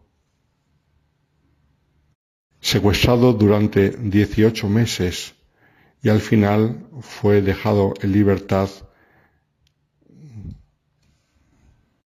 sin sufrir más daño después de un gran trabajo Mm, internacional diplomático para conseguir su libertad, pero 18 meses de captura. Testimonio terrible el de eh, la muerte de estas hermanas, pero nosotros en todas estas ocasiones vemos el amor de Dios que les dio la fuerza en el martirio y que sin duda en el cielo las acogió de brazos abiertos porque ellas supieron ser fieles hasta el final fieles en la caridad y fieles en el martirio. Un, un, gran ejemplo para todos nosotros. Muy buenas noches a todos los oyentes de Radio María.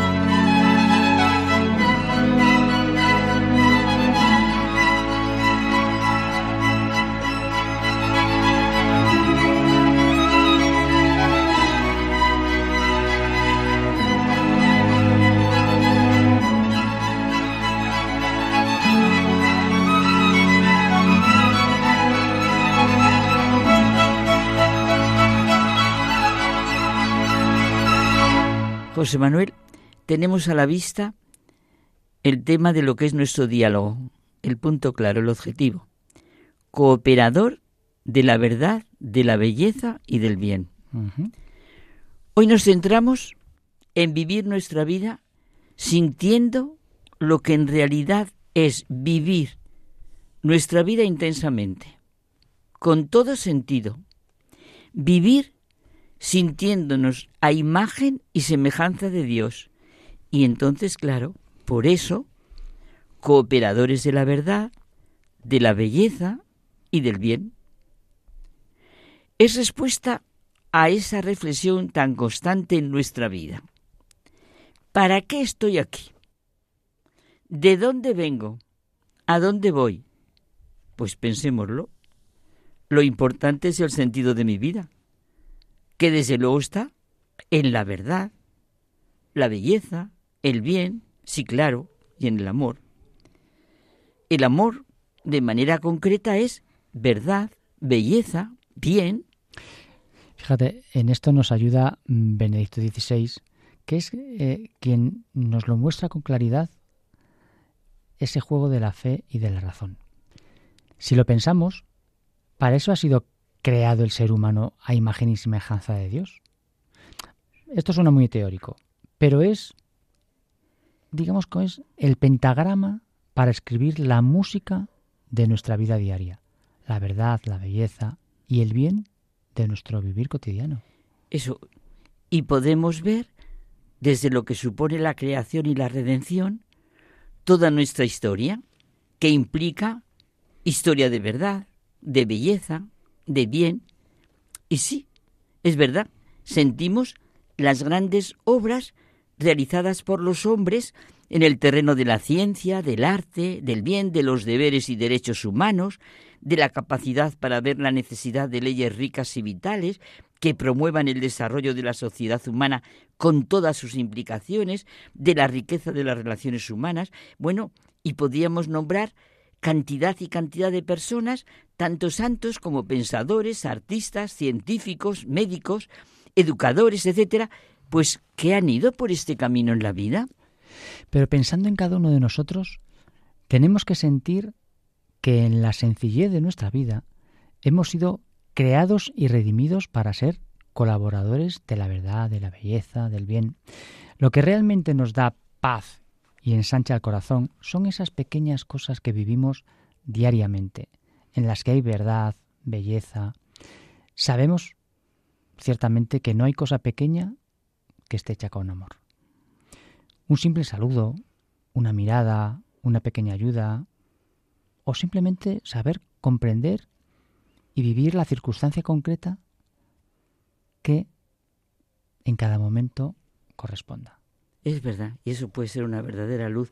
Oye, y como tú decías, el que nos abre esta gran ventana para ver el horizonte de este diálogo es Benedicto XVI. Sí, sí, es que tenía una auténtica vocación de ser cooperador de la verdad de Dios revelada en Cristo para la salvación del hombre. Bueno, y un profundo sentido de la belleza. Cuando fue ordenado como obispo, escogió como lema una frase ya de lo más significativo, cooperadores de la verdad. Esta pasión por la verdad, eh, tipo agustiniano, que él sintió y vivió, nos impulsa a entrar en nosotros mismos para percibir en el hombre interior el sentido profundo de nuestra vida. Y tenemos tres luces, tres focos para este caminar nuestro, que es la Deus Caritas Est, Ay, sí. Espe Salvi y Caritas in Veritate. Vaya tres focos que has buscado. ¿eh? Son tres focos, pero de, de luz intensa. ¿eh?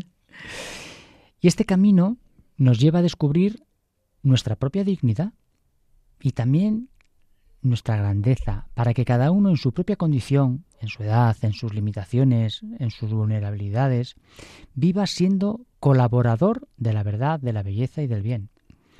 Este fecundo diálogo entre razón y fe nos conduce ciertamente a una mayor humanización de la sociedad. Es que la, la realidad, no se puede vivir sin este diálogo. Y, oye, pensamos, como tú has dicho, en lo que nos pueden ayudar concretamente estas tres encíclicas. La verdad de Dios, la primera que es el amor, Deus Caritas es, que nos muestra el verdadero amor de la vida, el amor cristiano, que nos hace sentir la fuente y riqueza del amor que llena la vida, precisamente su reflexión es que nos lleva a ver claramente cuánto ha perdido el pensamiento y la vida moderna porque ha dejado de lado lo que le ofrece la revelación. No hay amor sin verdad, sin belleza y sin bien. Y en la Espesalvi, en Esperanza fuimos salvados, vemos que la esperanza que propone no es una evasión hacia el más allá, sino una fuerza para construir juntos el más acá, nuestro aquí y ahora a partir de nuestra fe en Cristo. El Evangelio nos muestra el camino para renunciar a un modo de pensar egoísta, de corto alcance, y asumir el de Jesús, para realizarnos plenamente y ser semilla de esperanza con nuestro modo concreto de vivir en toda la extensión de la palabra. Bueno, y siguiendo lo que tú has dicho, en la tercera, la caridad en la verdad, esa tercera luz, fue publicada en el 2009, en plena crisis financiera mundial, con su epicentro en la bolsa neoyorquina. Y quiere mostrar cómo la fe en el Dios vivo y verdadero, revelado en Cristo, despeja el camino para un verdadero progreso del hombre, o lo que es lo mismo, le abre para el logro de un verdadero y auténtico humanismo. El comienzo que nos repetimos tantísimo es como un mantra. Dios es amor, y quien permanece en el amor permanece en Dios y Dios en él. Estas palabras, como recuerda el Papa, de la primera carta de Juan expresan con claridad meridiana el corazón de la fe cristiana, la imagen cristiana de Dios y también por consiguiente la imagen del hombre y de su camino. Además, en este mismo versículo Juan nos ofrece, por así decirlo, una formulación sintética de la existencia cristiana. Nosotros hemos conocido el amor que Dios nos tiene y hemos creído en él. Hemos creído en el amor de Dios. Así puede expresar el cristiano la opción fundamental de su vida, ¿Cuántas personas se repiten esto? Yo lo he oído repetir en montones de sitios, a montones de sacerdotes. Bueno, es que es algo que alimenta. No se comienza a ser cristiano por una decisión ética o una gran idea, sino por el encuentro con un acontecimiento, con una persona que da un nuevo horizonte a la vida y con ella, con todo ello, una orientación decisiva. Y antes de acabar, Recordamos que en 2021 Benedicto XVI escribió un libro, Cooperadores de la Verdad, una reflexión para cada día del año. Nos decía que tenía la esperanza de que sirviera a una decidida cooperación con la verdad. Como él mismo eh, dice, ha buscado ventanas por las que asomarse a la verdad del Evangelio y despertar en nosotros deseos de cooperar y ayudar a la verdad. Es conocido su profundo sentido de la belleza, que como la verdad, dice él mismo, es lo que pone la alegría en el corazón de los hombres. Es que Él nos hace sentir constantemente que debemos agradecer al Señor que nos da momentos de verdadera belleza, capaces de elevar nuestro espíritu, la pena es que no lo perdamos. Y al mismo tiempo nos dice, debemos dar las gracias a quienes se han hecho instrumentos de la divina providencia. Nuestro diálogo sobre ser cooperadores de la verdad, de la belleza y del bien, nos hace sentir que tenemos que agradecer al Señor lo que dice Santa Teresa, porque somos capaces de ello. No hallo yo cosa con qué comparar, es que es impresionante, la gran hermosura de un alma y la gran capacidad, y verdaderamente apenas deben llegar nuestros entendimientos, por agudos que fuesen, a comprenderla así como no pueden llegar a comprender y a considerar a Dios, pues Él mismo dice que nos crió a su imagen y semejanza. Seamos cooperadores de la verdad, de la belleza y del bien, ¿verdad, José Seamos- Manuel? Claro que sí. Esa es Hasta nuestra misión. Sí, ni más ni menos. Hasta la semana que viene.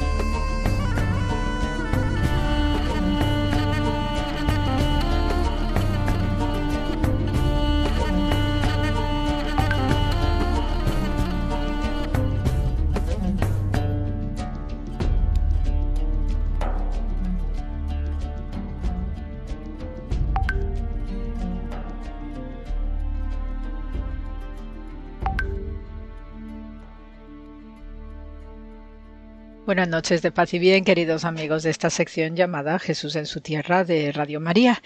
Y bien, eh, de nuevo, pues estos días ha habido muchísimas lecturas eh, en nuestra liturgia de las misas diarias, la liturgia del domingo especialmente, pues sumamente eh, simbólicas, evocadoras.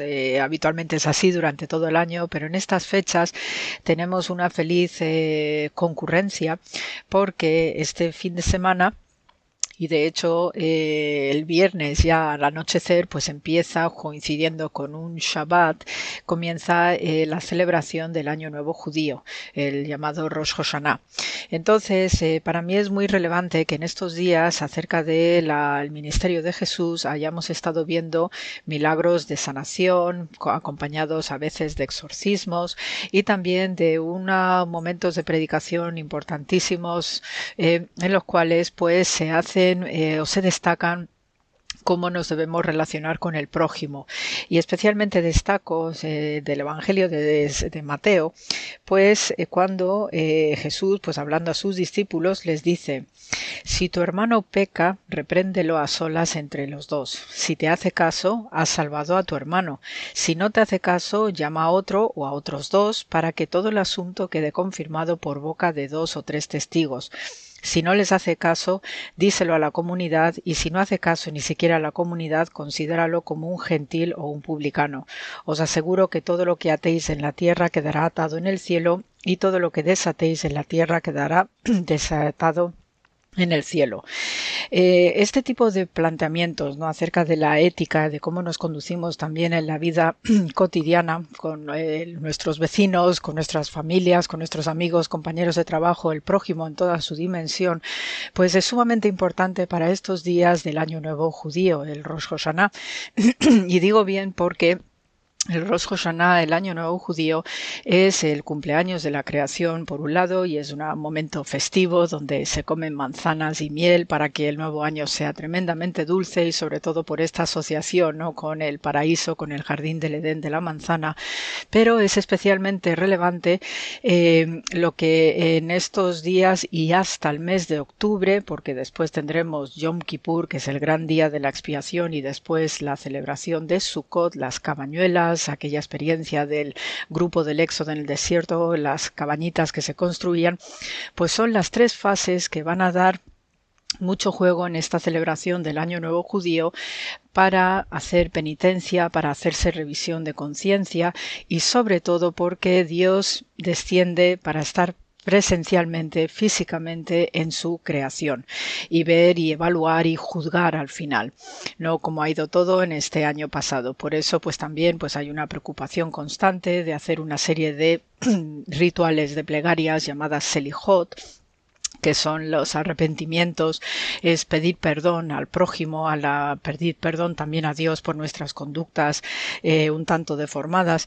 Y entonces este pasaje del Evangelio de Mateo acerca de cómo debemos relacionarnos con el prójimo, llamarle siempre la atención para, para corregirle ¿no? acerca de sus acciones, sobre todo las que no sean positivas, obviamente, pues eso también indica un alto grado de misericordia, que es uno de los conceptos, uno de los elementos que hemos estado oyendo en nuestras lecturas litúrgicas de estos días, la, la, compasión, la misericordia, y cuando uno está lleno también de compasión y misericordia, pues también sabe cómo amonestar, cómo regañar al prójimo para que reconduzca sus caminos. En estos días de Rosh Hashanah, del Año Nuevo Judío, pues porque son fechas eminentemente de arrepentimiento, de confesión de cuitas, de pecados, pues también es un momento de reconciliación y precisamente pues todos aquellos prójimos que tengamos alrededor, el que no estemos muy bien relacionados, estamos con algún resentimiento oculto, etcétera, pues son buenos momentos pues para abrir realmente el corazón, ¿no? Hacer una circuncisión del corazón, ¿no? Abrirlo, romperlo, ¿no? Y expandir nuestras cajas torácicas pues para que eh, tengamos ese amor filial y fraternal acerca del otro y podamos hacer como Jesús, pues intentar corregirle en la medida de lo posible.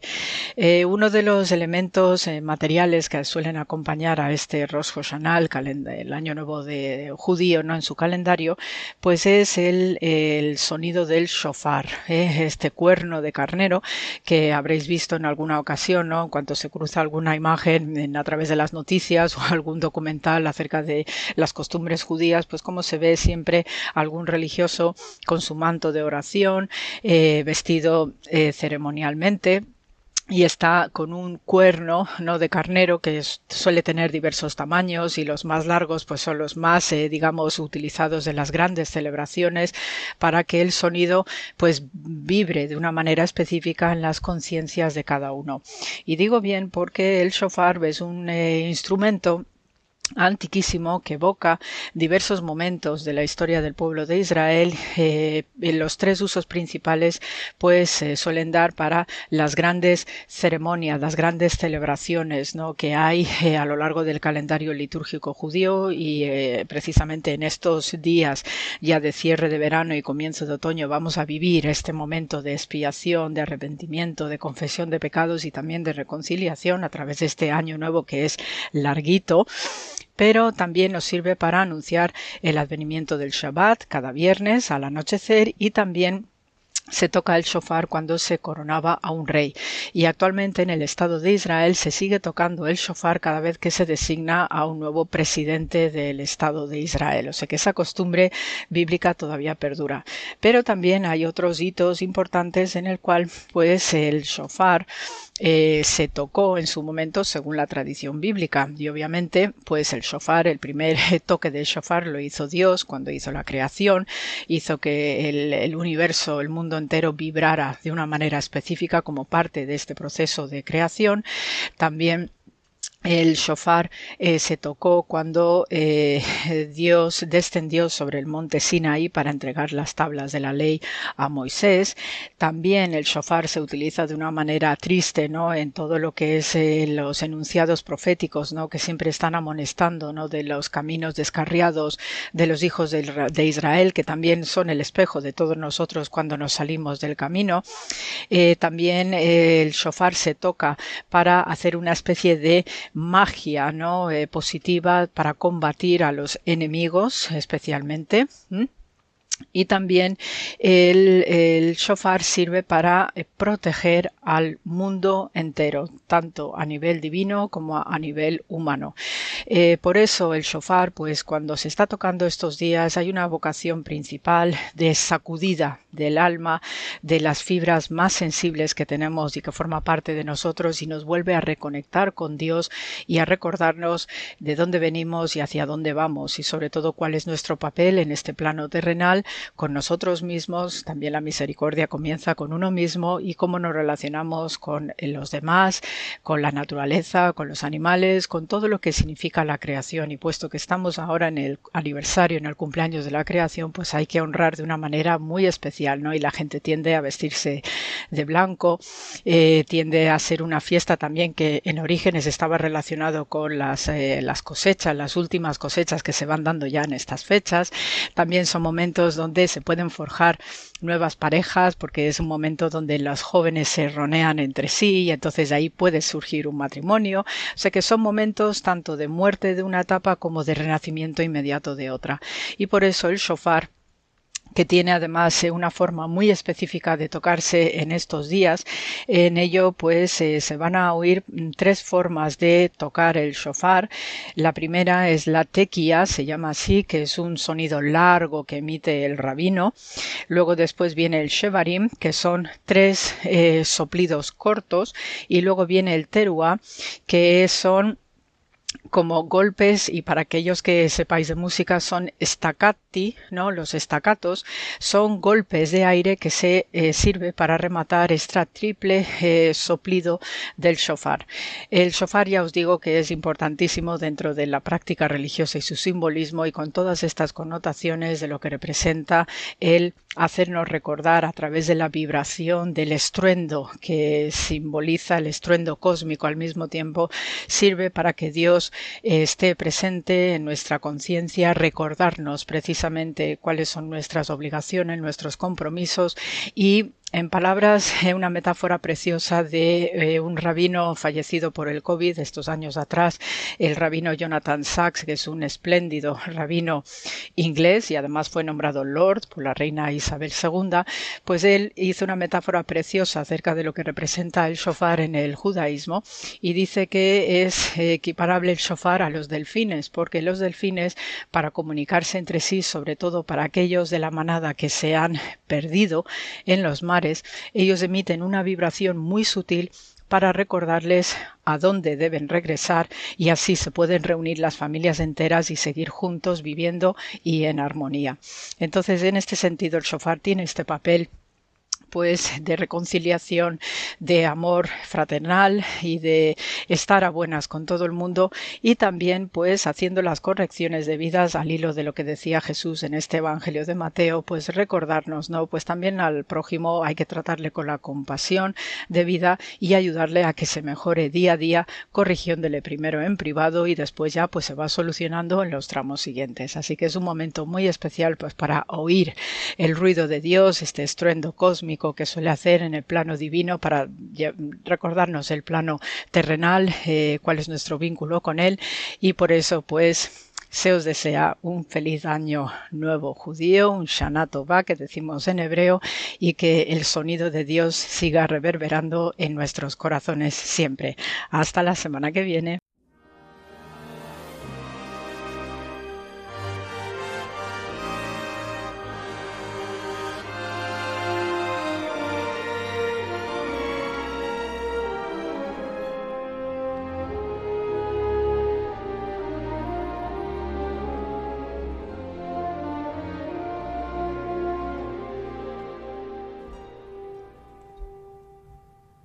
Nos despedimos hasta el próximo programa. Muchas gracias por habernos acompañado. Que tengáis una feliz semana.